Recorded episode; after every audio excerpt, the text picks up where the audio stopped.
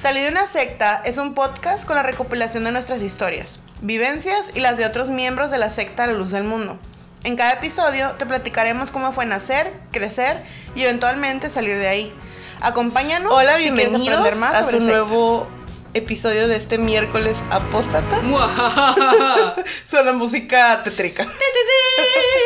Este, ya llegamos. Estamos aquí de vuelta después de unas vacaciones forzadas muy, muy bastante forzadas. ¿eh? porque nos enfermamos. eh, todo está bien, todo Ajá. está seguro y estamos bien. Pero sí estuvimos, la verdad, bastante malitas. No podía. Yo perdí la voz un poquito, como que sentía que hablaba yo, eh, como que se me iba. Pensé que ibas a decir vomitabas porque nadie vomitó. Todo no, bien. no, pero o sea, como que no podíamos hab- hablar mucho y luego yo tengo asma, entonces como que se me ahí se me complicó un poco la situación. Pero ya estamos de vuelta. Sí, todos bien, todo fine. Saludables. Diosito que- no nos castigó. Perdónenos, pero Diosito no, nos castigó poquito nada más.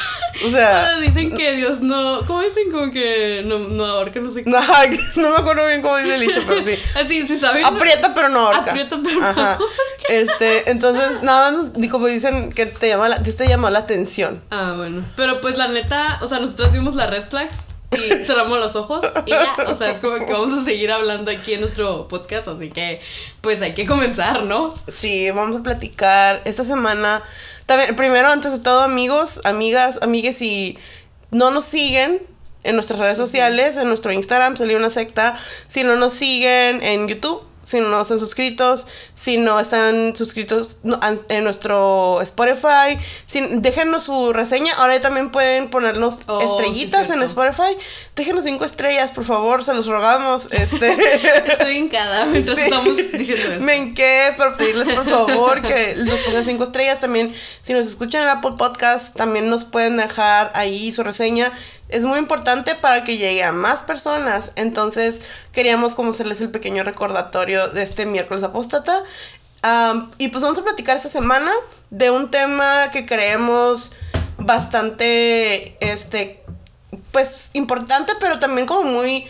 No me acuerdo cómo se dice la palabra, me salió, el- se me salió lo pocho y ridícula, pero relatable, Ah. ¿cómo se dice Pues qué palabra. Relatable. Ah, o sea, pues como que como muy... que, que te, te identifiques. Ajá, fácil pues. para que te identifiques. Este, entonces, porque, pues, el tema es, eh, eh, vamos a hablar sobre cómo afectó la luz del mundo en nuestra vida. Pero no nada más dentro de la secta, sino ahora que estamos fuera, a largo plazo. O sea, ¿cuáles han sido las, como, las cositas que hemos visto que es, las secuelas, esa es la palabra que estaba buscando, las secuelas que nos dejó el haber primeramente pues en- nacido en la luz del mundo nosotras, pero también creemos que es algo que nos puede, puede resonarnos a muchos, o sea, pero no nada más a, a miembros de la luz del mundo, porque ahora tenemos otra cosa bonita que queremos, que podemos decirles, es que nos empezaron a seguir muchas personas que salieron otras sectas, o sea, como que no nada más, ya no nada más nos siguen como miembros de la, ex miembros de la luz del mundo, sino como que ex testigos de Jehová o ex mormones, y la verdad que qué padre, o sea, como que sentir que podemos todos como identificarnos y, y poder platicar de algo que no nada más nos va a servir a nosotras o a otras personas que crecieron como en el mismo ámbito que nosotras, sino que crecieron en otras sectas y que salieron de allí y que ahora pueden platicarnos y, y como entre todos como que hacer más rica nuestra pues nuestra manera como de sanar, o sea, como que entre todos ya no nada más nos quedamos con nuestras experiencias que a lo mejor son un poquito más parecidas entre, entre miembros de la luz del, la luz del mundo, pero ahora también tenemos pues experiencias de otros y, creo que el hecho de que podamos este compartirlas todos juntos es muy valioso para nosotras. Entonces, vamos a platicar un poquito sobre eso. Les hicimos unas, una pregunta, le pusimos como un cuadrito de preguntas en Instagram para que nos contaran de qué manera creen que o del mundo o la secta de los que ustedes de la que ustedes salieron les ha afectado en su vida presente. O sea, si ya salieron, si están en proceso de salir, ¿cómo creen que les ha afectado la luz del mundo? Sí, pues nos dejaron bastantes respuestas. Ya tenemos algunas nosotras que pensamos en base a nuestra experiencia. Em, yo creo que primeramente pues la raíz de todo viene del adoctrinamiento infantil, que pues ya pueden escuchar nuestro, es el primer capítulo que tenemos, por si quieren ir a escucharlo, el adoctrinamiento infantil en la luz del mundo específicamente, porque es del que podemos hablar nosotras, porque pues ahí nacimos en la luz del mundo, ¿no? Fuimos niñas en la luz del Ajá, mundo. entonces, am, pero de allí, del adoctrinamiento que, que existe sobre los niños, eh, como nosotras que nacimos y crecimos allí, eh, se desembocan diferentes situaciones que hacen, que, que eran estas, ¿qué, qué palabra usaste? Am, Secuelas. estas secuelas, pues, en nuestras vidas. Eh, no sé si por dónde quieras empezar, pero... Pues, la verdad que está difícil decidirnos porque como les dijimos, o sea, la verdad que tenemos bastante Sí. de qué mencionarles, pero pues yo creo que hablar de, pues siento como que un tema muy, como que se repitió mucho en lo que ustedes nos comentaron fue la falta como de autoestima o de confianza como en ti mismo. Y no nada más como de que, ah, es que no me gusta como veo, no, o sea, sino eh, el simple hecho de que no puedes ni siquiera confiar en tu, como en tu intuición, en tu, como manera, como en tu, en tu, como En tu instinto, ajá, en, en tu instinto, o sea, como, porque todo lo que es como instin- instintivamente una necesidad tuya es malo dentro del Sí. aceite, o sea, como que es algo que se que te dicen que no tienes que escucharlo porque es tu carne, ¿no? O sea, Sí. hacen esa dentro de la secta Luz del Mundo no sabemos si dentro de sus de las sectas, sectas sea de esa manera, manera. pero nos gustaría que también nos lo platicaran en los comentarios. Este, pero dentro de la luz del mundo sepa- hacen una separación de tu alma y de tu carne. O sea, tu ser como humanos, físico que, que tenemos aquí, y el, lo que tienes adentro, ¿no? Que es como tu alma y tu, lo- tu esencia y todo ese Ajá. rollo, ¿no? Y dicen que tú, lo que tú quieres, o sea, como ejemplo, no quiero ir a la iglesia porque tengo sueño, porque tengo hambre, o porque estoy cansado, porque hace mucho calor, hace mucho frío, eso es tu carne. Y eso no lo tienes que escuchar. Porque si escuchas a tu carne, pues te vas al infierno, porque nunca vas a querer hacer lo que el alma quiere, que según esto es servir a Dios, ¿no? Que es estar en la iglesia todo el tiempo, tres veces al día, cinco, a las 5, a las 9, a las 6, y, y servir a, las cosas que te piden que hagas y bla, bla, bla, ¿no? Entonces, el, el hecho de que te nieguen y que tú mismo te niegues, este, escuchar lo que necesitas, es, la, es una de las maneras como más grandes en las que, por eso es que no, en- no, los, no sabemos cómo nos sentimos, muchas veces no sabemos cómo actuar en ciertas situaciones, ya cuando salimos. ¿Por qué? Porque no, estamos acostumbrados a que nos digan, ¿sabes qué? Es que no tienes que preocuparte por tus necesidades básicas. Sí, muchas veces hasta ha pasado que lo, pasa que van- mm, vas al doctor y ya estás súper enfermo. Pero porque te dicen, es que traes como esto súper mal. Porque como no te sentías mal, o sea, no sentías dolor o no sentías... Y llega un punto en que muchos, muchos ex miembros de, de ese tipo de grupos de alto control, o sea, dicen, es que, pues, no sé, o sea, eh, uno está acostumbrado a omitir, omitir como lo que uno siente en su cuerpo, o sea, fisiológicamente, o sea, el que te sientes mal, que te sientes cansado, que te sientes estresado, eh, todo lo tienes que dejar a un ladito. A un ladito hasta el hambre. Ahí está, estábamos hablando la otra vez acerca de la experiencia que tienes. Yo nunca estuve en el coro en Guadalajara. Pero mi hermana sí estuvo en el coro en Guadalajara. Este, yo estaba en protección civil y no era lo mismo, pero igual, o sea, Es uno pesado. tiene que trabajar, o sea, bajo presión y bajo hambre y cansancio. Pero eh, estar en el coro en agosto es otra cosa. Es un deporte extremo. Ajá, y pues, o sea, tienes que andar hambriado si- sin dormir. eh, Pues platica rápidamente. Eh, pues más que nada, cuando estás en, estar en el coro durante la, la fiesta de la Santa Cena en agosto. Primero en Guadalajara, pues hace un calor, hace calorcito. Y traes, o sea, no, no, no comes bien. Andas para allá para acá todo el día, entre que te vas de una locación a otra, porque es como que de la provincia de León Joaquín a la Betel, para allá, para acá. La de cinco. Desde la de 5 muchas veces hasta las 6 de la tarde, hasta la oración de las 6 de la tarde, que se acaba a las ocho y media de la noche sí. y estás prácticamente todo el día caminando, corriendo, sin comer Cantando. y sin dormir y cantando y te tienen horas muchas veces haciéndolo, o sea, desde antes de que empiece la oración hasta que se termina la oración. Sí. Entonces es, es algo que ya no piensas mucho en eso, o sea, comes las veces que puedes, cuando puedes y, y, es, y, a- y los mismos hermanos, y fuera de, de, ya no, eso ya es como el extremo, ¿no? Los que estamos en el coro. Pero cuando estás en la Santa Cena es lo mismo. O sea, Sí. ¿por qué? Porque estás en Guadalajara, en la Santa Cena. Muchos no las oraciones, ajá, y, no, y las oraciones son una tras otra tras otra. O sea, no es como que lo normal que son tres al día. Ajá. Son como lo doble. Yo creo, yo creo que deben ser unas seis al día. Sí. Y, y los hermanos muchas veces dicen, no, o sea, como que pues es que no puedo, no me va a alcanzar el tiempo para, para ir a comer, porque pues tengo que estar en la oración. Y, y, y, y estando aquí en la vida real, en la vida normal, ¿no? O sea, como de, de un miembro normal en la, en la luz del mundo, es como bien cansado también, porque te- ¿a qué hora sales del trabajo por lo regular? Sí, o sea, como a las sales cinco, a las seis de la 5, tarde. vamos a decir que sales de 8 a 5, ¿no? Que trabajas de 8 a 5 de la tarde. Y a las 5 sales, la oración empieza a las 6. Llegas a tu casa, o sea, en lo que llegas de tu trabajo a tu casa, ni siquiera a lo mejor muchas veces alcanzas a comer. O sea, no, no alcanzas a, a- a como decir, ok, voy a, voy a comer algo antes de irme a la iglesia, no puedes. Y, y si estás en el coro, después de la oración muchos días de la semana, tienes que estar en el estudio del coro. O sea, no, no hay momento, llegas a tu casa a las 7, 8 de la noche a comer y a dormir. Y el día siguiente lo mismo. Y tienes que estar en la iglesia todos los días porque, pues si no vas, estás mal. Sí. Y esa es una de las partes del modelo Byte que podemos hablarles. O sea, ma- mantener a los miembros de una secta o de un, de un grupo de alto control cansados, cansados, Física estresados, o sea, ajá. Este es una de las tácticas que utilizan para que no tengan tiempo de pensar en lo que está sucediendo. De cuestionar De nada. cuestionar nada, porque también dábamos el ejemplo en nuestro video de en nuestro en nuestro podcast, nuestro capítulo, perdón, de la de nuestra his- de, eh, no, del de nunca estuvimos solas, nunca Ajá. estuvimos solas, que hablábamos acerca de cuando Nazón subió al poder y todo el rollo, o sea, y ese es una- un claro ejemplo de mantener a los miembros súper cansadísimos para que cuando hagan su teatro y digan, no, no sé qué, qué pasó y uff, o sea, Dios me habló.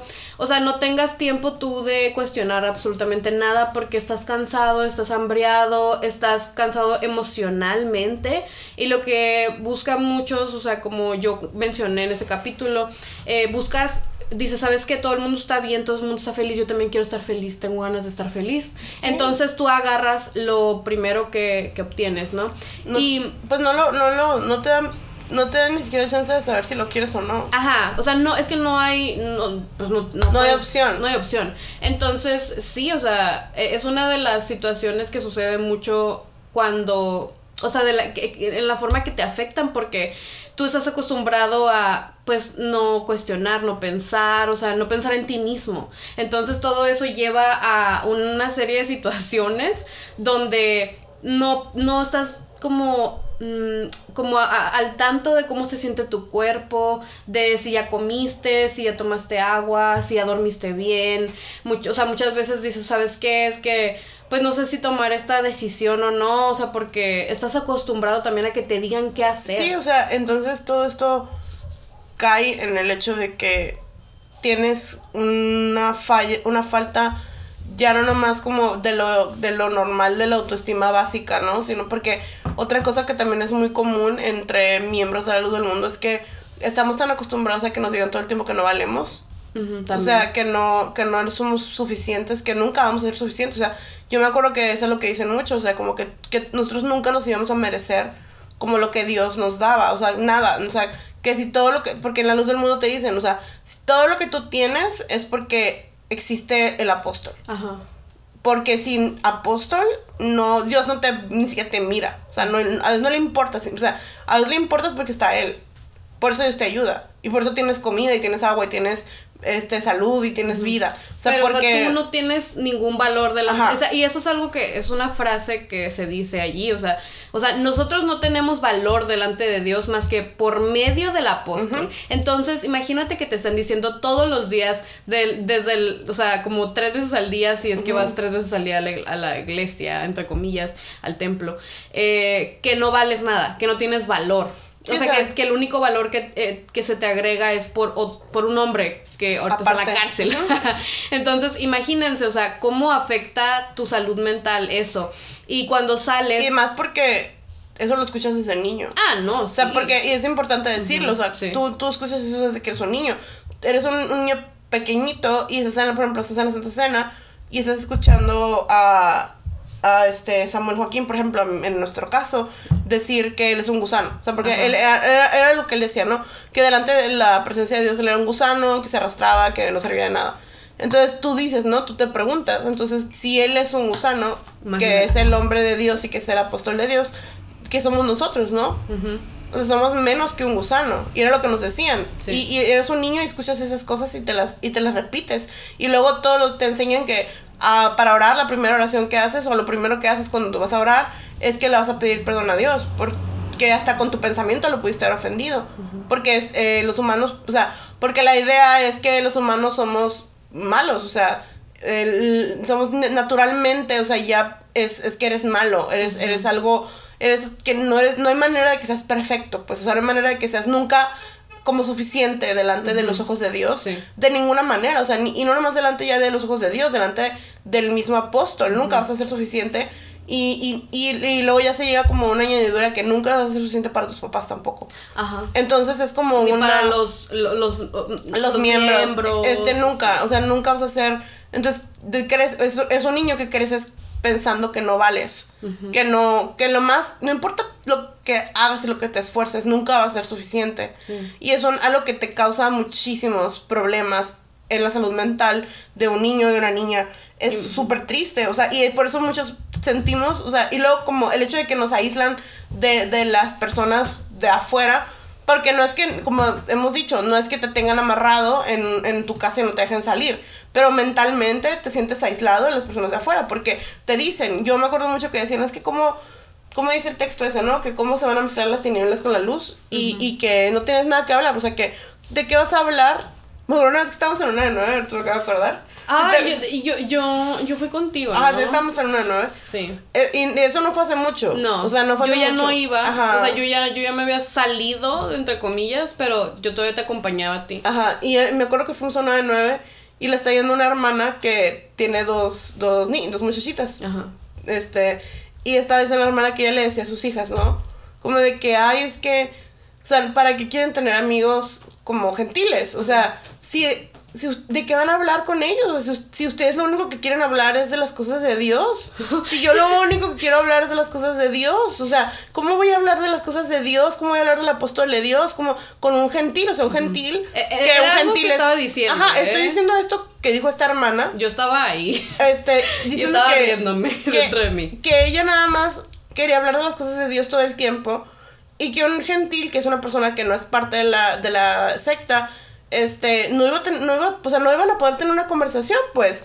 Imagínense, o sea, y, claramente sus hijas no hablan de las cosas de Dios, pero te lo están, de alguna manera te están haciendo sentir que tú no vas a encajar al 100% nunca. No, y además, o sea, te están poniendo como un estándar, o sea, de, imagínate, o sea, las niñas estas yo lo pienso y digo, yo las conocía, o sea, no de que, uy, había hablado, pero las vi crecer, o sea, y eran buenas niñas, pero eran niñas normales como cualquier otra, o sea, de que yo las llegué a mirar como en la prepa, hablando con sus amiguitas y cosas así, o sea, y es como de que son niñas que, si, a pesar de que son buenas niñas, o sea, sienten que todos los esfuerzos que hagan, o sea, no son suficientes porque su mamá espera que nada más hablan de, del apóstol de Dios y de cosas de Dios. Y de que no les interesen las cosas que normalmente les deben de interesar a cualquier muchachita o muchachito de esa edad. O sea, que no importa, pero es...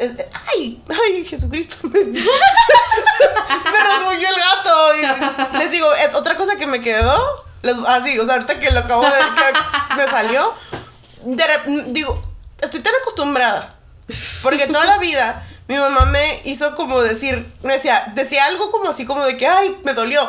Y me decía, ay, Jesucristo. O sea, como de que di Jesucristo. O, ay, pídele a Dios. O como así, ¿no? Entonces ahora cada que digo algo así que me, me lastimo. O algo así digo, ay, Jesucristo. Y yo digo, Jesucristo, no creo en Jesucristo. O sea, es como que siempre. Jesucristo. Siempre me pasa, siempre me pasa. Pero es otra cosa de la que te deja, que te deja eso, que el hecho de que te críen, ya ni siquiera lo hago yo porque de verdad yo creo en Jesucristo. No, o sea, para mí Jesucristo es como, para mí Jesucristo es alguien como una figura histórica, ¿no? Ajá. O sea, como que es lo que yo siento al respecto, pero no lo veo como una deidad ya o como alguien a quien le voy a orar o pedir. Aunque mucha gente seguramente se va a enojar cuando diga esto, pero es la verdad. O sea, es como que para mí no, lo sorry, no es un grupo, no, es, no somos un canal religioso. Ajá.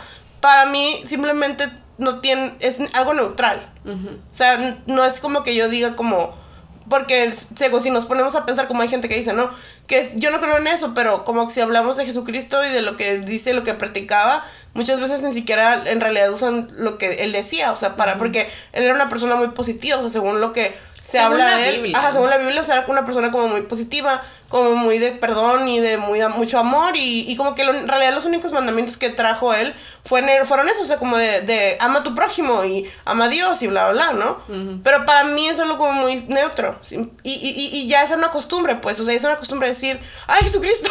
Pero es parte de la programación. Ajá, pero ya estoy tan acostumbrada que simplemente me sale ya como... Normal. Y ni siquiera es en realidad como que este consciente pues. Ajá, o sea, no tiene ningún valor, o sea, real, real, religioso, simplemente, sí. simplemente es algo que uno está acostumbrado a, a, decir, o sea, por ejemplo, el, el yo ahora que lo pienso, el el quitarme el Dios te pague y el Dios te bendiga cuando me iba, o sea, al menos como contigo, contigo y así, o sea, específicamente eh, fue así como bien raro. Y todavía, yo, yo todavía como que a veces me das algo, así como que me pasas algo así y te digo, ay, thank you. Porque se siente raro decirte gracias. Ah, nosotros en realidad, de hecho, como fun fact, o sea, nosotros no nos dimos gracias. No.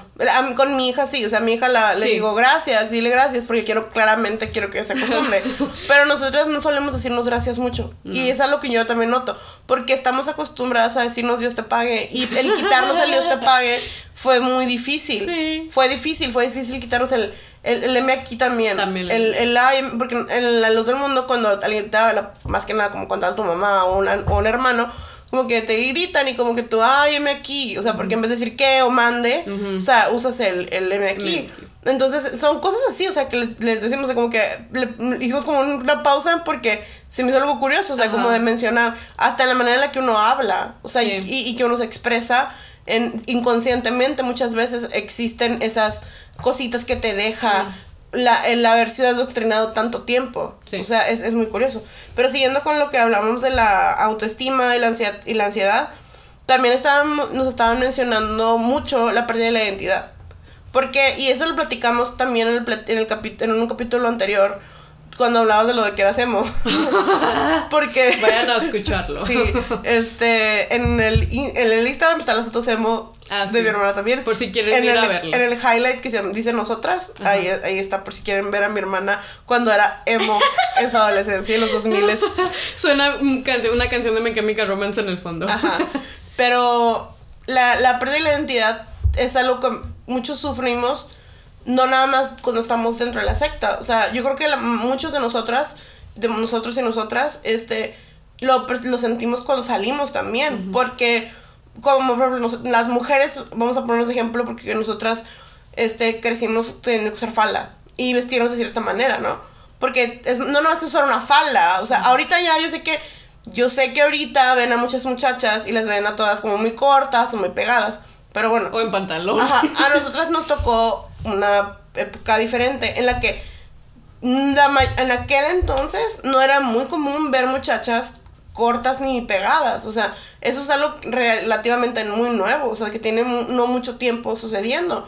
Entonces, nosotras teníamos que andar modestas, o sea, como lo que se dice realmente modesto en tu vestir, o sea, en, las faldas este sueltas. No nomás en la falda, o sea, no, no, no, como en, general. en todo lo que traías como puesto encima de ti. O sea, tu, tu falda, tus blusas, tenemos, usábamos mucho mangas tres cuartos en aquel entonces. Tenemos muchas blusas como de botones. Ajá, y luego como que nos poníamos blusas abajo, o sea, como de tirantes. Sí. O sea, abajo de blusas como que con botones, por ejemplo. Yo me acuerdo que yo me, lo que hacía era que me ponía una blusa de tirantes y una blusa de las de botones del coro. Ahora porque eso traía un montón de ropa antes, o sea. Sí, es que eran capas, o sea, porque te ponías, ¿por qué? Porque si se te abre el botoncito, Ajá, no se te ve, no se te vea la piel. o sea, que no se te vea la piel. Este, no podíamos, por ejemplo, si estás en el coro, no puedes traer blusas de manga corta, o sea, como, ni siquiera, no que no tuvieran manga, sino de, manga corta, tienes que, como le decimos, tres cuartos, o sea, como abajito del codo O de manga larga. Ajá, y hasta los tacones, yo me acuerdo que decían, por ejemplo, no muy altos y, y, de, y, y que te cubrieran el pie. Sí. O sea, no puedes traer, por ejemplo, sandalias con Sí. tacón, sandalias de tacón. Porque, no sé, o sea, no sé por qué la verdad, pero no podías que se te mirara los pies. Sí. Hasta como te peinabas, no podías traer el pelo como en la cara. O sea, un tupé o un fleco. O sea, tenías que traer la cara completamente Descubierta. descubierta sin maquillaje. Este, y no estamos diciendo que en aquel entonces no había muchas que se maquillaran. Siempre ha habido chicas que se yo maquillan. también me o hermanas que se pintan el pelo o así. Pero, Pero, pero, tem- por ejemplo, o sea, yo me maquillaba, o sea, yo llegué a un punto en que yo me empecé a maquillar, pero era así como un maquillaje como súper natural. O sea, como, o sea, no es como ahorita miran mi Instagram, o sea, y me maquillo con todos los colores, Ajá, sí, y así. no. Y yo he visto morras que ahorita como luce- lucecitas Sí. que andan con delineados y no sé muchas, ahorita ya muchas son la mayoría. Pero es como que antes, te digo, yo conocía muchas que se maquillaban, pero es que no es lo mismo. O sea, era, traíamos un poquito de rímel y un gloss y, y, y es todo. Es como que ah, base de maquillaje. Bueno, antes no, usa, antes no se usaba la base de Los maquillaje. Polvos. Usa- usábamos polvo. Como bases en polvo. Ajá, como una base en polvo, este, el, el rímel, poquito rímel y, y, ¿Y ya? un, y un gloss o algo así y vámonos. Yo sea. la verdad nunca solí maquillarme mucho. Eh, pero, o sea, era, era más que nada el hecho de que todo lo que hacías. Ay, este animalito, perdónenme, es que tenemos aquí una gatita que, que está queriendo subir en la pierna con sus uñas. Este. O sea, simplemente el hecho de que todo lo que tú hacías lo tenías que pensar siempre mucho. Sí. Porque no podías verte de una manera que no encajara con lo que ellos esperaban de ti, porque aparte había muchas explicaciones todo el tiempo que hablaban de cómo las mujeres tenían que ser honestas, que tenían que vestirse de cierta manera, que como, este, cómo podía ser posible que no, me acuerdo que hay una explicación como muy, que tengo muy grabada en mi cabeza, o sea, en la que habla Samuel Joaquín y dice que cómo puedes ser que, ser que escuchen más, ah, dice una palabra como muy... O sea, no este, apoyamos lo que dijo Samuel Ajá, Joaquín. pero Vamos así a lo dijo. o sea, Estoy lo que repitiendo. dijo. Este, que dijo que cómo puede ser que, es, que le hagan caso a esos homosexuales, ¿no? Refiriéndose que muchos diseñadores tienden a ser, este, pues, gay. Pero pues lo dijo como una manera muy despectiva. ajá, o sea, como muy despectiva de que les, les hacían más caso a un montón de homosexuales que a él. De que nos, de que seguían las tendencias, las chicas Sí. en aquel entonces. O sea, Es como que, ajá, es que lo que estaba diciendo, de hecho, era que se empezaron a poner falda en algún momento. O sea, fue como en un momento donde se, puso- se empezaron a poner de moda las faldas, Pero las sueltas, maxifaldas. ajá. Y estaba él así como de que. O sea, ahora sí se quieren poner faldas porque les dijeron estos hombres, o sea, que se pusieran faldas y no porque yo les dije. Ajá. Ujú, sí, me Y acuerdo. empezar como a culpar mucho siempre a las mujeres por Sí. que tu, tu cuerpo te hace como hace pecar a los hombres, ¿no? Ajá. Y- tengo un TikTok Ajá. donde tengo un audio. Lo vamos a de- poner ahí en las stories, Ajá. este, para que lo, lo, lo escuchen. En nuestro Instagram na- salí de una secta. Entonces, eh, parte de la. Cuando, cuando ya te sales de, de la secta, de estar acostumbrado todo el tiempo a vestirte. A mí, por ejemplo, a mí me cuesta mucho todavía hasta el día de hoy usar pantalón. Y no porque yo crea que está mal, me los, me los pongo. Pero la decisión, o sea, él vio mi closet y yo todavía tengo. No tengo ya no tengo uso faldas como de mezclilla, porque siento que sí se miran muy. como muy sectarias. Am, pero uso faldas sueltas o con estampados o vestidos. Y tienden a ser un poco más cortos. Y los miro y digo, "Ah", como que se me hace sentir cómoda, me hace sentir bien. Pero me costó mucho llegar a este punto en el que ahorita me siento ya cómoda en pantalón. O sea, me siento muy cómoda en pantalón. Me, ya, ya salgo a la calle y no me siento como, como un alguien. O sea, no me siento como que me están mirando todo el mundo todo el tiempo. Porque es bien frustrante. O sea, muchos nos, nos, han dicho cómo se sienten. Muchas chicas nos han dicho que es que me cuesta mucho como la, usar pantalón. O hay a quienes se les... ¿Se me voz? Perdón. ¿Estás bien? hay a quienes se les cuesta como que usar falda. sí. O sea, quedan con un trauma. Sí. Quedan con un trauma súper válido. O sea, de que ya no quieren ver una falda ni en pintura. Sí. Y, y, y es parte de esa crisis que tienes, de que odias tanto algo que te impusieron por tanto tiempo. Y, y no sabes quién eres ya. O sea, estás en un, en un lugar en el que, por ejemplo, yo lo que sentía cuando recién dejé de ir era de que yo no sabía. eh, eh, ya estaba en un punto muy raro en mi vida porque yo también en ese momento era mamá, tenía una bebé muy pequeña y, y este, como que toda mi vida cambió, o sea, cambió mi vida con la maternidad y cambió mi vida con que dejé como todas esas presiones que sentía cuando estaba en la secta. Y, y se me hizo como muy difícil a mí como llegar a este punto en el que yo me miro al espejo y me siento cómoda conmigo misma. Pero muchos es que, me, que no saben, no saben ni quién, quién soy, o sea, como qué tipo de persona quiero ser, o sea, qué, qué quiero ser con mi vida, o sea, ahora que salí, que ya no me están diciendo todo el tiempo qué hacer o qué no hacer, ¿no? Sí, porque siento que cuando uno sale de la secta, y algo que estábamos también platicando ayer mi hermana y yo, cuando uno sale de una secta, un grupo de alto control, eh, te das cuenta que tienes literal todas las posibilidades abiertas, todas. Demasiada todas. libertad. Ajá, o sea, o sea, hay, hay demasiada libertad. Y yo sé, que- o sea, y luego dicen en la iglesia, es que ya ves como que dicen, no se salen y no es libertad, es libertinaje. Pues la, el libertinaje es literalmente como que pues, o sea, hacer, abusar, ¿no? Abusar de tu libertad. li- libertad, o sea, y, y no estamos aquí como que queriendo juzgar a nadie. No, no, o sea, y, ajá, y queremos como hacer no, la es- creación, que vamos a hablar de esto, pero como, como algo objetivamente... Es, es que es, un, es un fenómeno muy válido, pero es un fenómeno que sucede, o sea, y que sucede mucho, eh, pero sucede porque, pues por lo mismo, porque estás, o sea, es- estábamos hablando de eso y estábamos como dándole como un, un, este... eh, Una metáfora. Una metáfora. Puse una me- le puse a mi hermano una metáfora de cómo funciona eso, que yo creo que es una buena manera de Ajá, sí, explicarlo. explícale esa metáfora. Cuando sales de una de un grupo de alto control de cualquier secta, te, todo tu- eh, eh, lo vamos a poner como un ejemplo de como que si toda tu vida te negaron la comida o te, te daban muy poquito, o sea, como que nada más lo suficiente para mantenerte vivo. Y no nunca has probado nada, o sea, te, te- te quitaron todos los... y te daban comida, pero como lo más así como un pan con agua, ¿no? Ajá. Pero tú sabías que existían más cosas Más que podías comer. comida. Y cosas que tú quieres probar, o sea, cosas que dices, wow, o sea, como que yo nunca me comí una hamburguesa. Entonces, te liberan de esa prisión en la que te tenían que no podías comer. Y, y te ponen, y no nomás te liberan, sino que te llevan a un buffet. O sea, y te lo ponen así enfrente de ti. Y hay dos tipos de personas en esa situación. La persona que dice, ok, voy a ir y voy a agarrar un platito y a lo mejor voy a poner un poquito de cada cosa. Como que poquito de cada cosa, como que, ¿sabes qué? Voy a poner un pedacito de una hamburguesa o voy a poner un pedacito de un sushi o así, ¿no?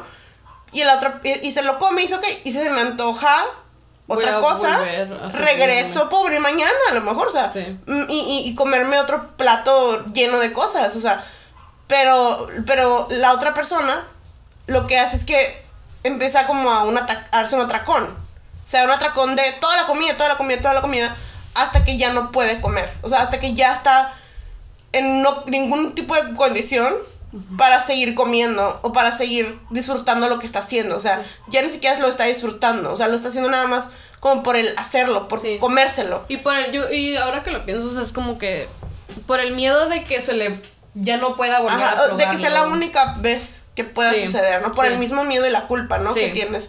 A lo mejor de que sabes que es que, ¿cómo puede ser posible que, que esté, que pase esto? O sea, no, nunca en la vida pensé que fuera a poderlo hacer. Sí, y ¿Qué ahora tal lo, si ¿qué tal si ya la primera vez y la última? ¿Qué tal si sí. me, eh, hasta el miedo ese de que, y ya pasándolo como al- a, la situación esta en la que estamos hablando, el miedo de que, ¿sabes que Si Dios me castiga y me, y me pasa algo, pues ya nunca voy a haber podido disfrutar nada.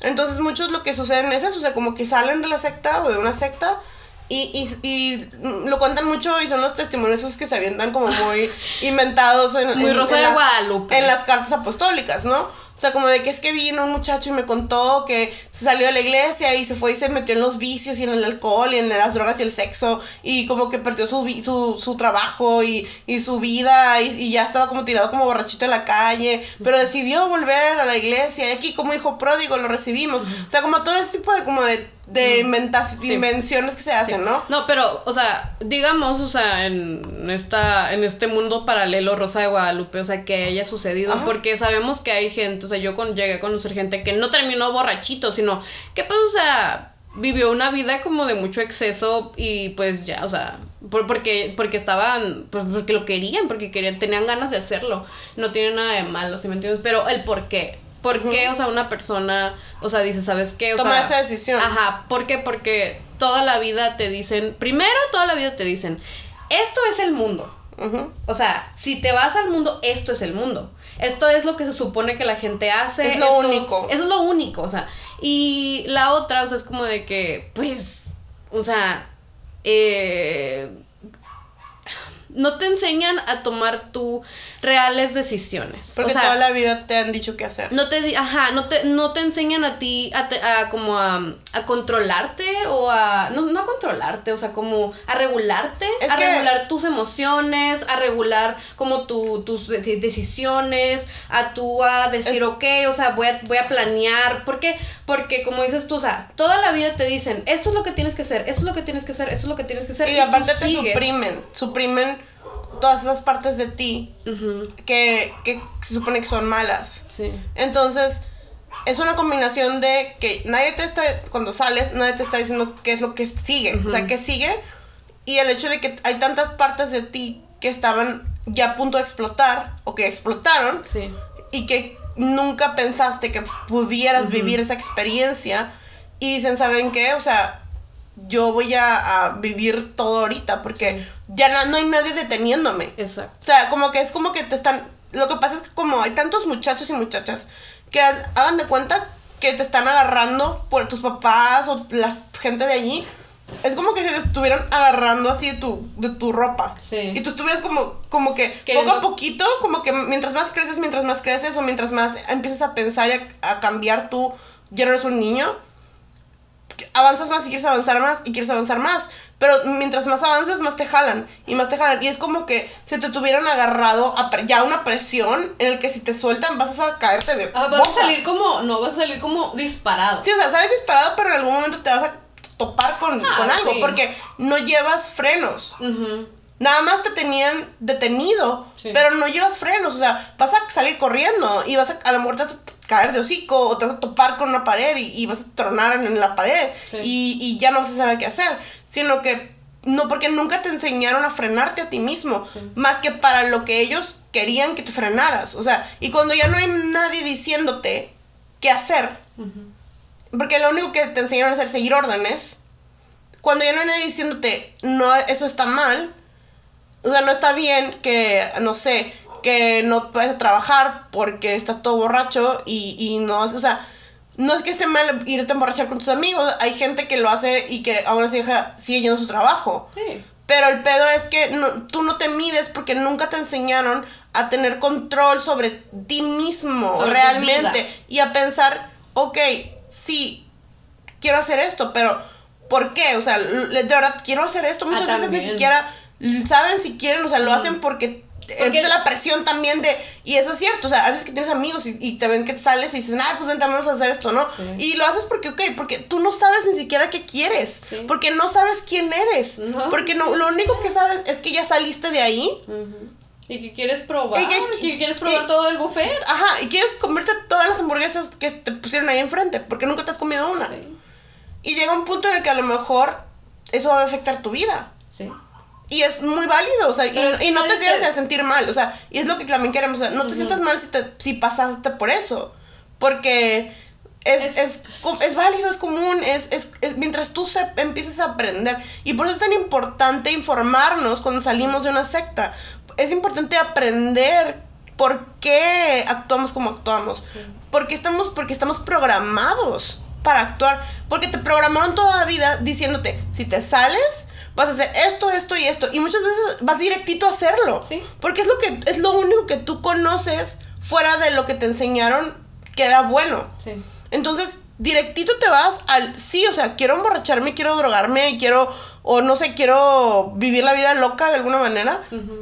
Pero es que, Pero- es, es que eso te dicen que es el mundo. Ya ya te dijeron qué es lo que vas a hacer. Y si uno no, a veces, si uno no se sienta y dice, ok, ya estoy afuera, ¿qué quiero hacer? O, o sabes qué, ¿por qué?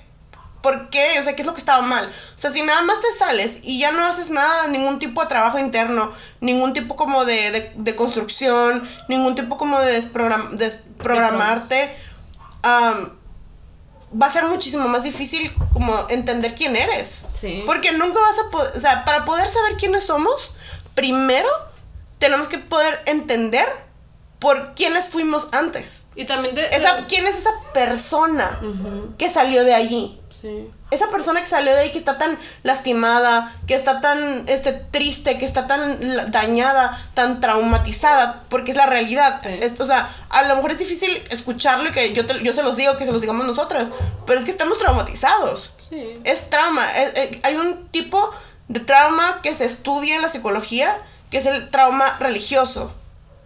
Y eso es algo que, quiero que hagamos un capítulo de eso, pero a mí no lo he hecho porque me gustaría invitar a un terapeuta, o sea, que platique con nosotras, para hablarlo desde una perspectiva de la salud mental, porque es algo muy, muy real.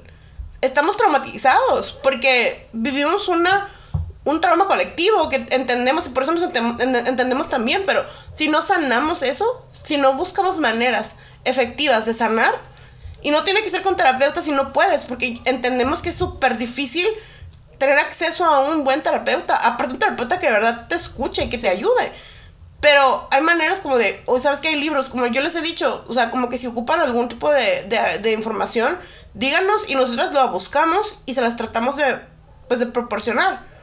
Porque si tú tienes, para saber quién eres, tienes que entender a la persona que fuiste o que eh, eh, que, está, que toda tu vida te, hicieron ser. Sí. Porque no vas a poder nunca dar el paso hacia adelante y seguir como tu vida si, si esa persona que está allí lastimada dentro de ti, esa versión de ti misma que tiene miedo, que tiene traumas, que tiene problemas, o sea, nunca sana. O sea, nomás vas a seguir, o sea, puedes, podemos estar afuera de la secta, pero seguir repitiendo patrones ah, insaludables totalmente. O sea, seguir pensando, por ejemplo, decíamos eso de que podemos salir de la secta y podemos como que criar a nuestros hijos y decir, ya no los voy a criar en la luz del mundo, por ejemplo.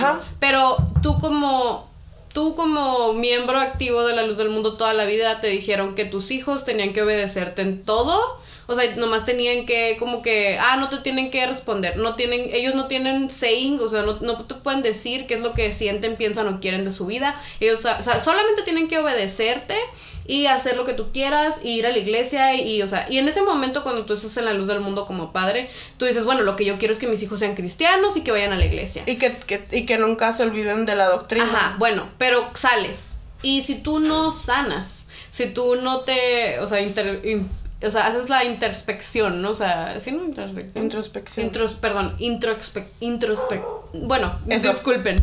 Este... El trabajo. El, ajá, el trabajo de, de ver, ok, ¿qué, ¿cuáles son mis valores? ¿Cuáles son mis... Mi, mi, ¿De qué manera quiero cambiarlas? ¿Cómo romper es, esos, esos este, patrones que estamos dañándonos? Porque estamos platicando sobre eso, o sea, como, cómo esto es un trauma como colectivo, pero también es un trauma generacional en nuestras familias. Muchos de nosotros tenemos generaciones y generaciones dentro de los del mundo. Y la manera en que nuestras madres y nuestros padres nos criaron tienen mucho como, están como ligados directamente con la doctrina.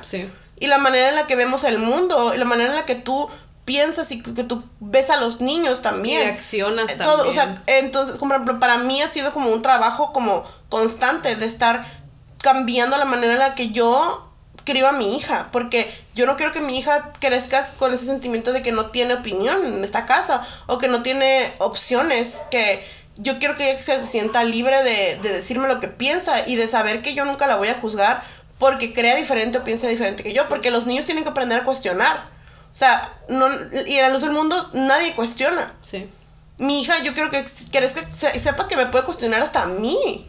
Porque yo no soy perfecta. Yo no soy. No, nadie es perfecto. No. Nadie. Entonces yo no soy perfecta. Mi hija tiene que saber que me puede cuestionar a mí, que puede cuestionar a mi esposo, que puede cuestionar aquí a mi hermana. ¿Por qué? Porque estamos aprendiendo todos. Y si tiene dudas, o sea, y para, por ejemplo, yo no estoy de acuerdo con el abuso físico, o sea, con que a los niños los golpeen. Y en la iglesia es lo que te dicen que hagas, o sea, que tienes que castigar al niño con vara. Sí, y, y, si te sales de la, de la secta o del grupo de autocontrol y no, no haces el trabajo, no interpe o sea, no haces todo eso, todo, o sea, de pensar que, cómo quiero, quién soy yo, qué es lo que quiero de mi vida, qué es lo que quiero de mi vida, por ejemplo, eso de mis, con mis hijos, vas a seguir, o sea, como que perpetuando y repitiendo los mismos patrones que te enseñaron, que te, como te educaron a ti, así, eso, vas a seguir haciendo lo mismo y a lo mejor no va a ser ahora de que, ah, que sean buenos cristianos y que vayan a la iglesia, sino que a lo mejor va a ser, ah, es que yo quiero que ahora no sé, o sea, como que sean, tengan cierta carrera, o es que, que sean de esta manera, que sean, entonces eh, termina siendo lo mismo, te, termina siendo como un daño a otras personitas que van empezando su vida, pero ¿por qué? Porque uno no está haciendo el trabajo muchas veces y, y es muy importante, o sea, como que ver qué es lo que está pasando en nuestra vida. En todos los aspectos de nuestra vida tenemos que trabajar el trauma que tenemos. Sí. Porque, la- porque estar dentro de una secta, nacer dentro de una secta, más, más que nada, pues le- yo siento que este capítulo está muy, muy dirigido a las personas que nacimos dentro de la luz del mundo, porque somos las que creo que, pues literalmente tenemos no nada más ya nuestro trauma, sino el trauma de nuestros antepasados y de las personas que estuvieron antes que nosotros dentro de la secta. O sea, y que toda, como, como mencionaste tú, toda nuestra educación, o sea, familiar, o sea, y, y educación como que se nos imparte en la iglesia, y to- todo está relacionado, todo está como que vinculado. Y viene, por ejemplo, nosotros tenemos educación de la doctrina, pero de generaciones. Ajá, o sea, no nada más de Samuel Joaquín. Ajá, o sea, es como que tenemos, eh, eh, o sea, a nosotros nos criaron con la, también con la doctrina que de lo que decía Aaron Joaquín, porque mi, mi, mi tetarabuela estuvo allí, o sea, entonces es la cosa, es como que uno tiene que realmente ver qué, qué, cuáles son, o sea, cuáles son mis cimientos. O sea, ¿qué es lo que quiero? ¿Cómo, qué, ¿Qué tipo de persona quiero ser? ¿Qué es lo que yo quiero enseñar, o sea, a, a otras personas, o por ejemplo a hijos, o qué, o sea, qué quiero de mi vida, ¿no? O sea, porque si uno nomás va en automático a hacer las cosas, uno va a seguir haciéndolo como, como lo hacía, pues, o sea, en la secta. Sí, y es bien triste porque afecta nuestra vida. Todo esto afecta en nuestra vida, como dijimos, en todos los aspectos de nuestra vida. También otra de las cosas que nos dijeron mucho fue la pérdida de tus sueños o de tus metas. O sea, que el, el hecho de que no hay apoyo, más que nada para las mujeres, la realidad. O sea, no existe un apoyo real para las mujeres para cumplir sus sueños. Porque llega un punto en tu vida en el que es la realidad. O sea, yo sé que va a haber quien dice que es que yo estudié, yo fui a la universidad. Yo sé, yo, bueno. yo conozco mujeres universitarias dentro de la luz del mundo. Conozco muchas, conozco hermanas que son doctoras, conozco hermanas que son enfermeras, que son psicólogas, que son todo lo que se te puede ocurrir. Sí las existe, claro que existen. O sea, yo fui a la universidad. Yo también. Pero tuvimos un privilegio inmenso. Que aparte nos costó muchísimo poder hacerlo. Sí. O sea, fue algo que nos costó mucho trabajo. Y no nada más trabajo como mental de, la, de estudiar. Trabajar para poder pagarte en la, la universidad. Y trabajo, Trabajo. o sea, como de que, mm, o sea, tienes que ir a la iglesia a las seis y tienes como un trabajo súper enorme para hacerlo para el siguiente día. Y no sea. puedes dejar el coro, y no puedes dejar todas las responsabilidades que tienes, o sea, para poder seguir con tu escuela. Y aparte el hecho de que todo el tiempo te están recordando que no dejes a Dios. O sea, como que es, es que la universidad, a yo me acuerdo que decían mucho, o sea, que, ay, es que yo me acuerdo que, que un hermano de la iglesia decía que él había conocido a un muchacho que iba a la, a la, a la universidad igual al mismo tiempo que él y que se había salido, o sea, como que que él nada más, de los dos que entraron de la iglesia, nada más él quedó como dentro de la iglesia, porque pues se salió, pues se salió. ¿Por qué? Porque la universidad te hace pensar. Porque empiezas a tener clases de pensamiento crítico y de, de filosofía y cosas que en tu vida te habías cuestionado y, y muchos salen, muchos salen. Y, es, y por eso es muchos, aunque dice la luz del mundo que sí, ya man- decimos que vayan a la escuela, la realidad es que siempre les van a decir que es más importante la, la iglesia que la universidad o la iglesia que la preparatoria. Sí, pues, Para, y por eso muchas mujeres, y el hecho de que como mujer tú quieras como superarte, ¿de qué te sirve si luego como que la frase esa muy célebre de mi abuela de que le decía a mis a mi porque mi mamá no- mi mamá y nuestras tías pudieron haber estudiado en la universidad, pero mi abuela les decía para que estudias si vas a terminar limpiando colas. O sea, de bebés. De bebés. Eh, ¿Por qué? Porque es esa idea que se tiene dentro de la secta que sí estudia, y muchos estudian, pero no ejercen, no pueden ejercer. Porque no hay apoyo. Porque la realidad es que, ¿Y por qué no ejercen? Porque se casan muy chicas. ajá, o sea, Porque terminas casándote, o sea, a los 14 años ya estás en, en el grupo de las jóvenes. Muchas se casan entre los 16. 16 y 18, 20, 20 más, más máximo. Para los 20 ya la mayor parte de las personas con las que creciste están casadas. Sí. Y para los 20 muchas ya tienen un, al menos un hijo. O están embarazadas. Sí. O, sea, ya, o ya están pensándolo. Sí. O sea, y porque cuando te casas no pasa mucho tiempo para que tengas un hijo. Y no tiene nada de malo tener hijos. No, no, pero, no. Pero la realidad es que dentro de un no sistema, de un sistema de una organización como la Luz del Mundo, que es totalmente patriarcal, o sea, que es totalmente basado en las necesidades de los hombres y de lo que ellos les para de qué le sirve la- una mujer a un hombre que, que está que, que está trabajando y que está superándose como profesionalmente. Ya hablamos acerca del matrimonio a la luz del mundo en, los- en, en uno de los capítulos que tenemos allí. Ahí se, se llama Matrimonio a la luz del mundo para que vayan y escuchen, o sea, ¿Cómo es de la- la- el matrimonio en la doctrina? Sí, ¿qué se espera de una mujer en, en un matrimonio en la luz del mundo?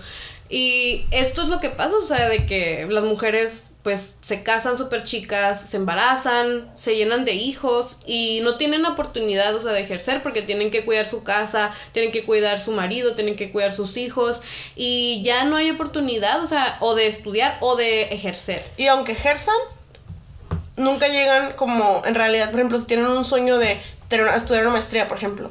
No, O pues sea, no. si te, bien, te fue bien si estudiaste una carrera universitaria. Sí. O sea, ya no puedes superarte más allá. Y yo, y, y yo sé que seguramente si uno se está escuchando esto dice, no, yo conozco a alguien que estudió una maestría. Pero, Pero ¿cuántas? un-. ¿Cuántas? ¿Cuántas mujeres conoces realmente que, o sea, nosotros hemos hecho ese ejercicio de pensar en todas las mujeres con las que crecimos y de ver cuántas fueron a la universidad. Sí.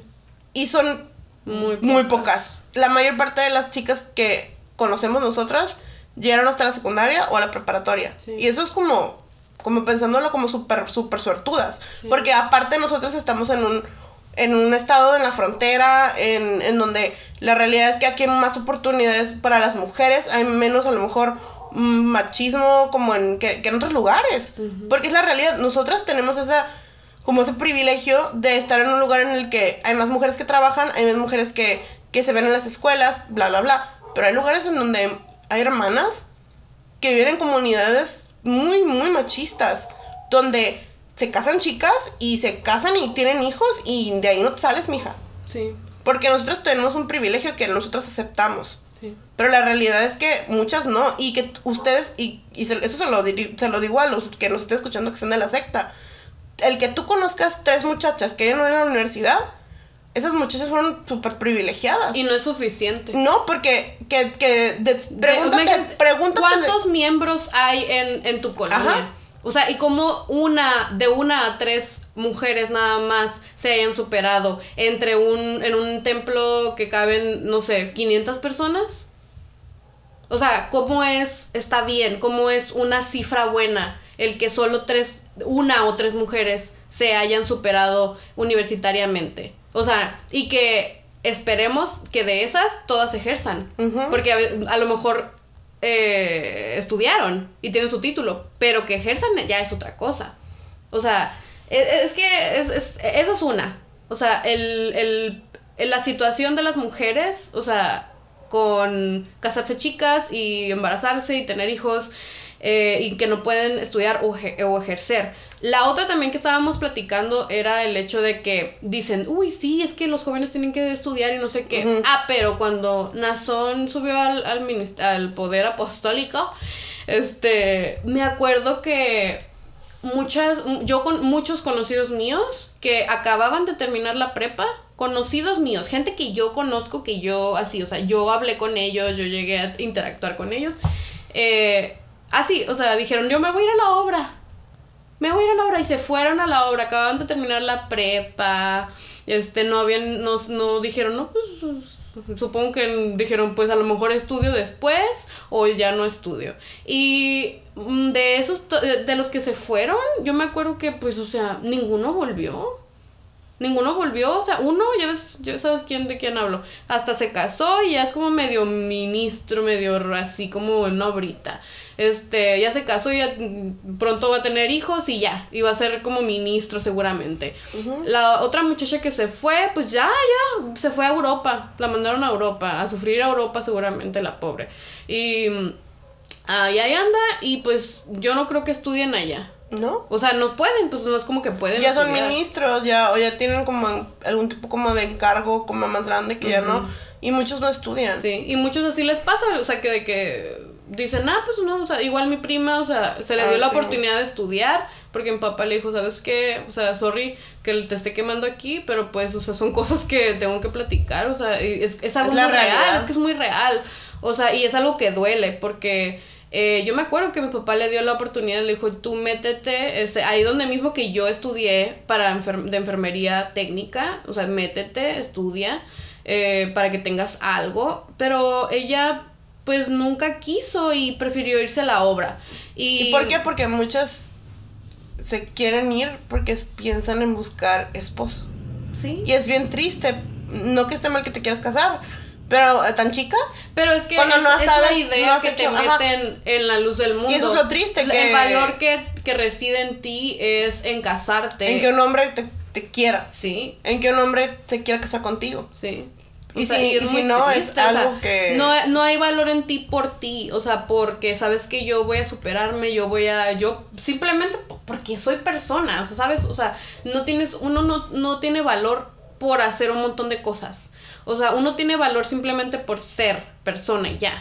Pero, pero si quieres como buscarte como más valor o hacer más cosas por ti, o sea, pues estudiar y así, o sea, es, eso es padrísimo, eso es, eso es como que súper, súper padre pero no hay como una prioridad en la luz del mundo para que la, gente joven estudie. O sea, todo, la otra, la prioridad es ir y irte a la obra, ayudar allí o algo, casarte, hacer cosas acerca de la secta. Todo lo que tenga que ver con lo que te enseñan desde niño, que es lo que tienes que hacer, pero no lo que, no con que tú seas un humano que se supere, porque te dicen que a fin de cuentas, o sea, como que tú no eres de aquí, tú eres del cielo. Sí. Entonces es como de que no tienes por qué preocuparte por lo que tengas aquí en la tierra, porque de todas maneras te vas a morir y te vas a ir al cielo. O sea, es lo importante. Y si no sirves y si no haces trabajo suficiente aquí para servirle a Dios o para hacer lo que te dicen, no te vas a ir al cielo. ¿Y de qué te sirve tener una, una, carrera universitaria? Sí, pues es lo que dicen, o sea, como que te desprendas como de las, de las cosas materiales, o sea, también dicen eso de que hay,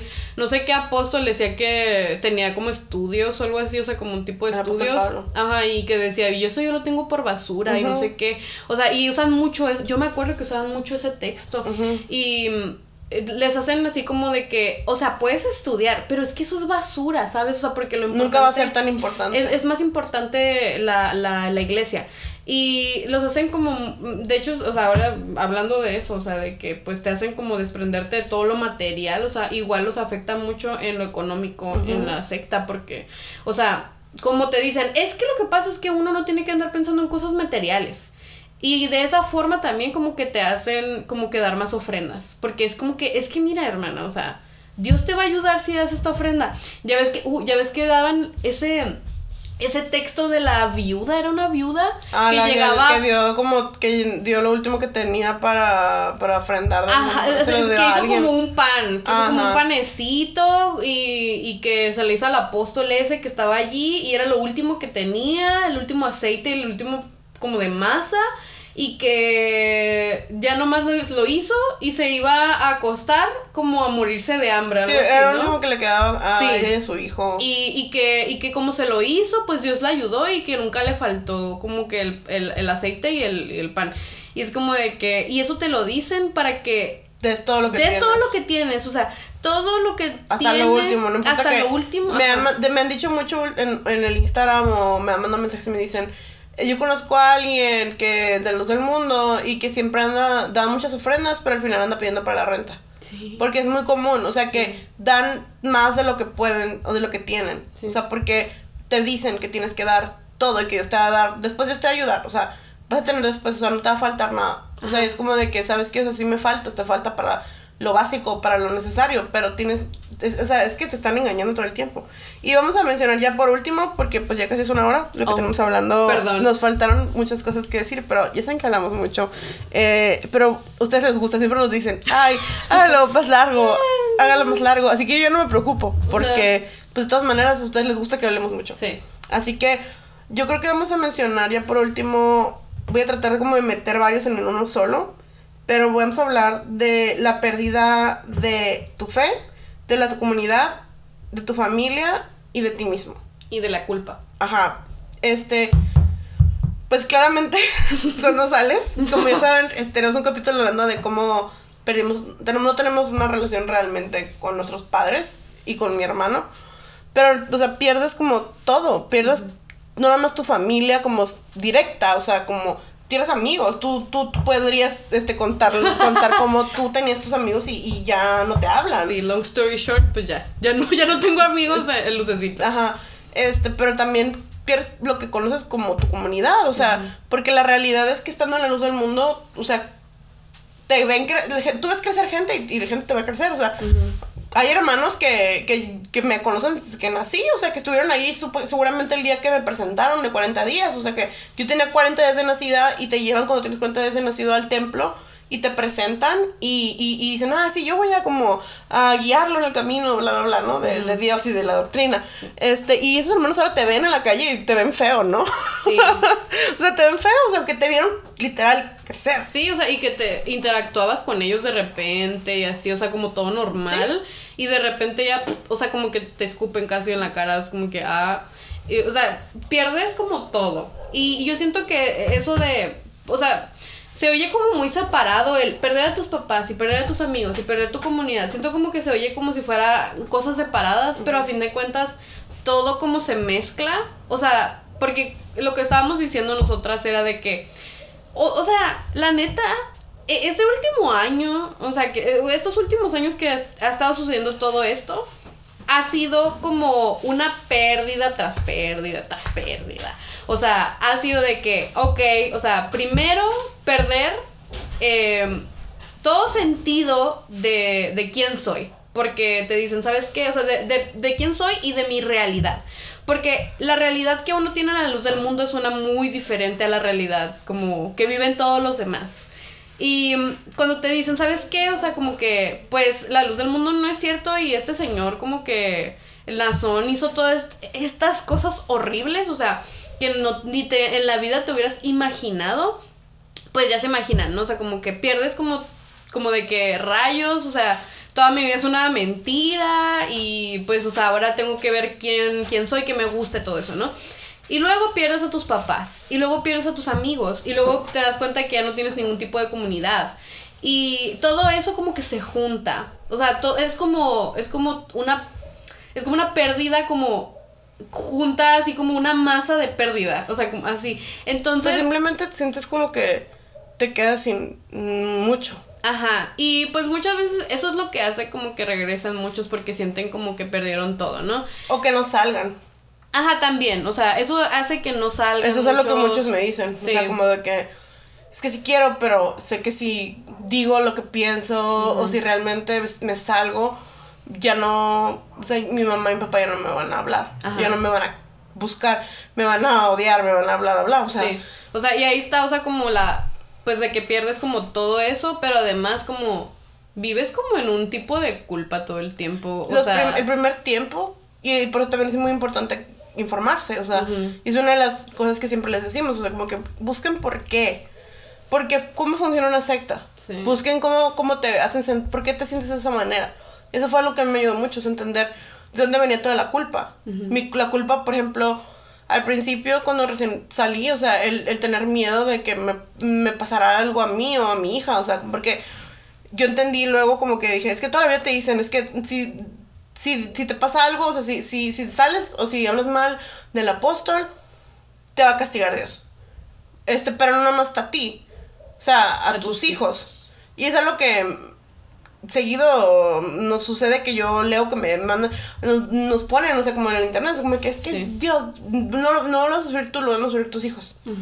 O sea, y es, es bien feo porque cualquier cosa negativa que suceda en tu vida, o sea, en esos primeros meses que estás, estás como saliendo, que estás como tratando de construir, no, no puedes verlo como con- racionalmente porque no tienes la capacidad de rever las cosas de una manera racional. Todo lo ves desde el miedo y desde la culpa, porque toda la vida te han enseñado que... toda la vida te han enseñado a, a, a tener miedo. sí. Porque me acuerdo que te decían que era diferente el miedo que el temor de Dios. Pero a fin de cuentas es lo, Es lo mismo, es lo mismo, le tienes, tienes miedo de que ese Dios te haga algo porque est- estás haciendo algo que no le gusta, porque estás hablando de su ungido, de su enviado, que no nadie que defiende, que, como dice el canto ese, que daría como naciones por, naciones por tu vida, no sé qué rayos, ¿no?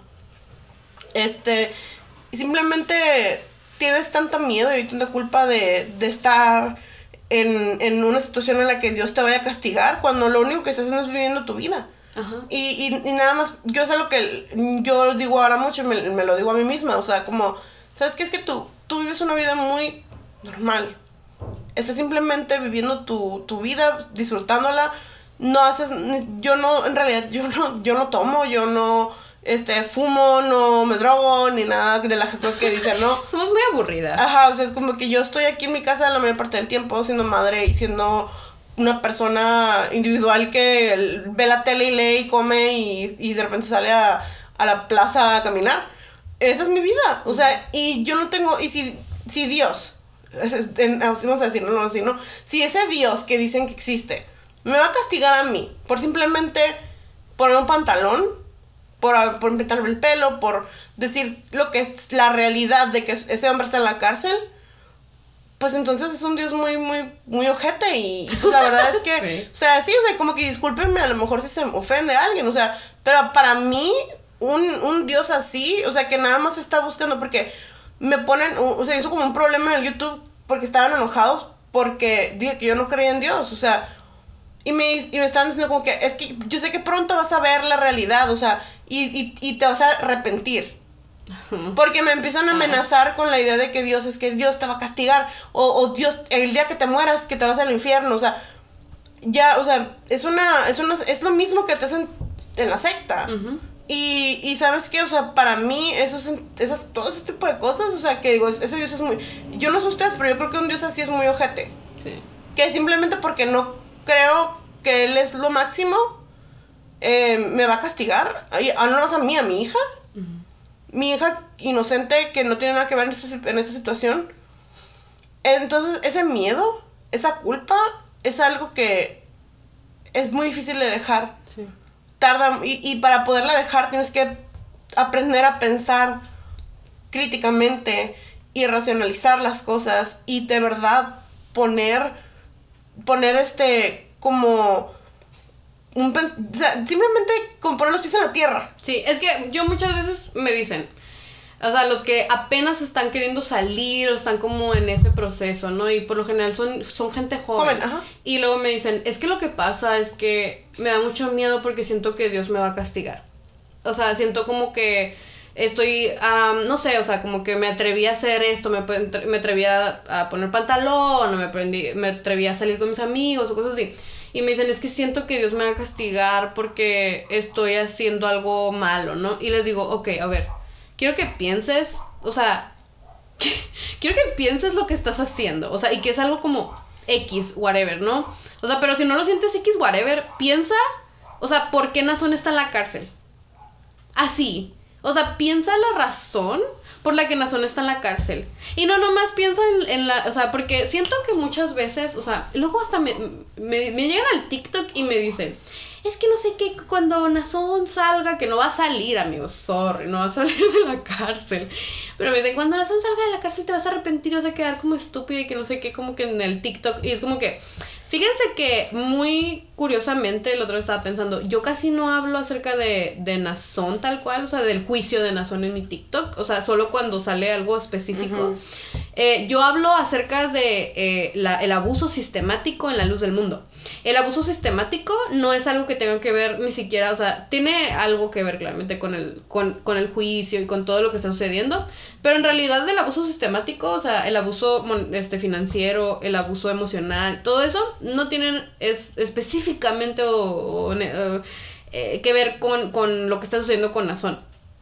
Y les digo, o sea, piensa en lo que hizo Nazón, piensa por lo que está Nazón en la cárcel.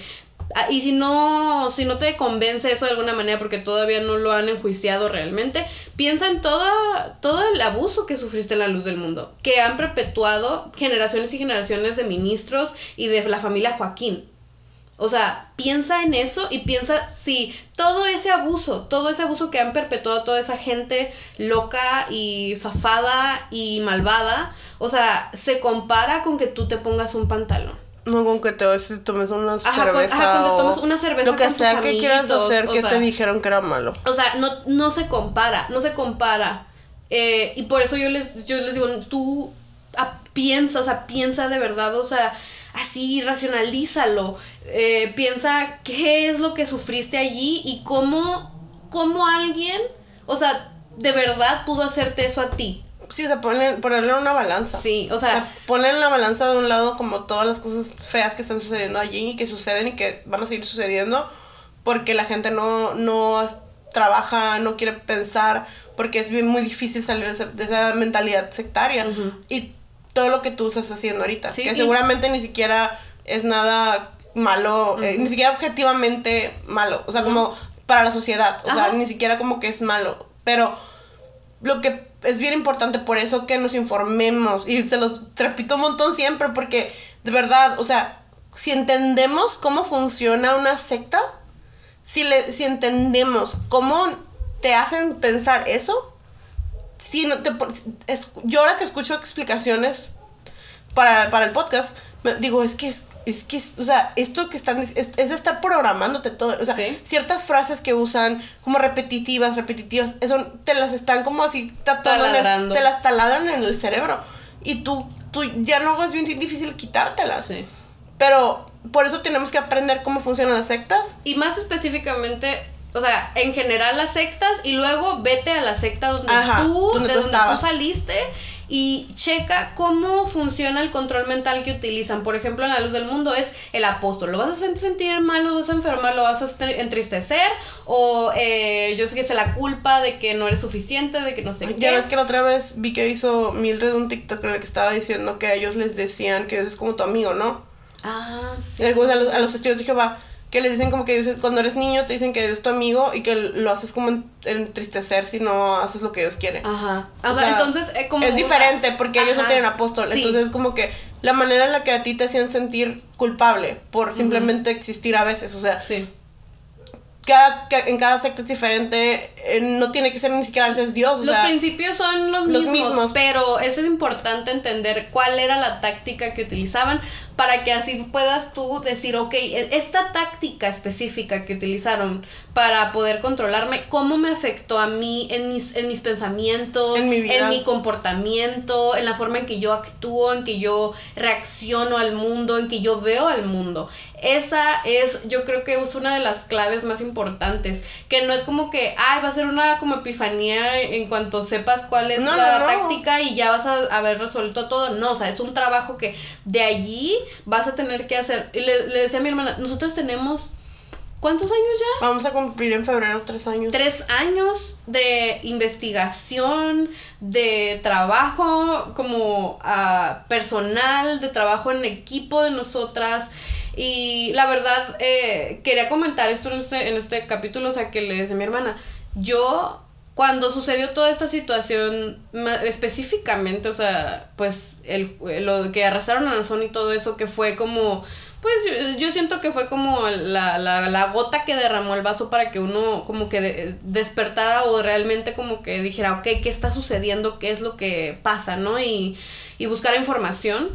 Eh, e, en ese momento y como se estaban desarrollando todas las cosas y todas las pérdidas y todo eso, en la vida me imaginé que todas esas pues cosas que se miraban y que fueron súper negativas, fueron cosas muy feas este, las que sucedieron, mm, eh, eh, con el paso del tiempo y con el trabajo que hemos estado haciendo en equipo y con el trabajo, con las lágrimas y el sudor, o sea, que hemos invertido en todo esto, después de tres años y de llevar todo ese como camino ya, nosotros ya, valga la redundancia, caminado, eh, recorrido, recorrido se ve mejor, este, ese caminito ya recorrido, o sea, ahora nosotras podemos como decirles lo que nosotras vivimos o lo que nosotras encontramos, lo que nosotras pensamos acerca de las situaciones y todas estas eh, recopilación como de información y de situaciones, de experiencias, les estén ayudando a ustedes. O sea, es como bien, bien padre.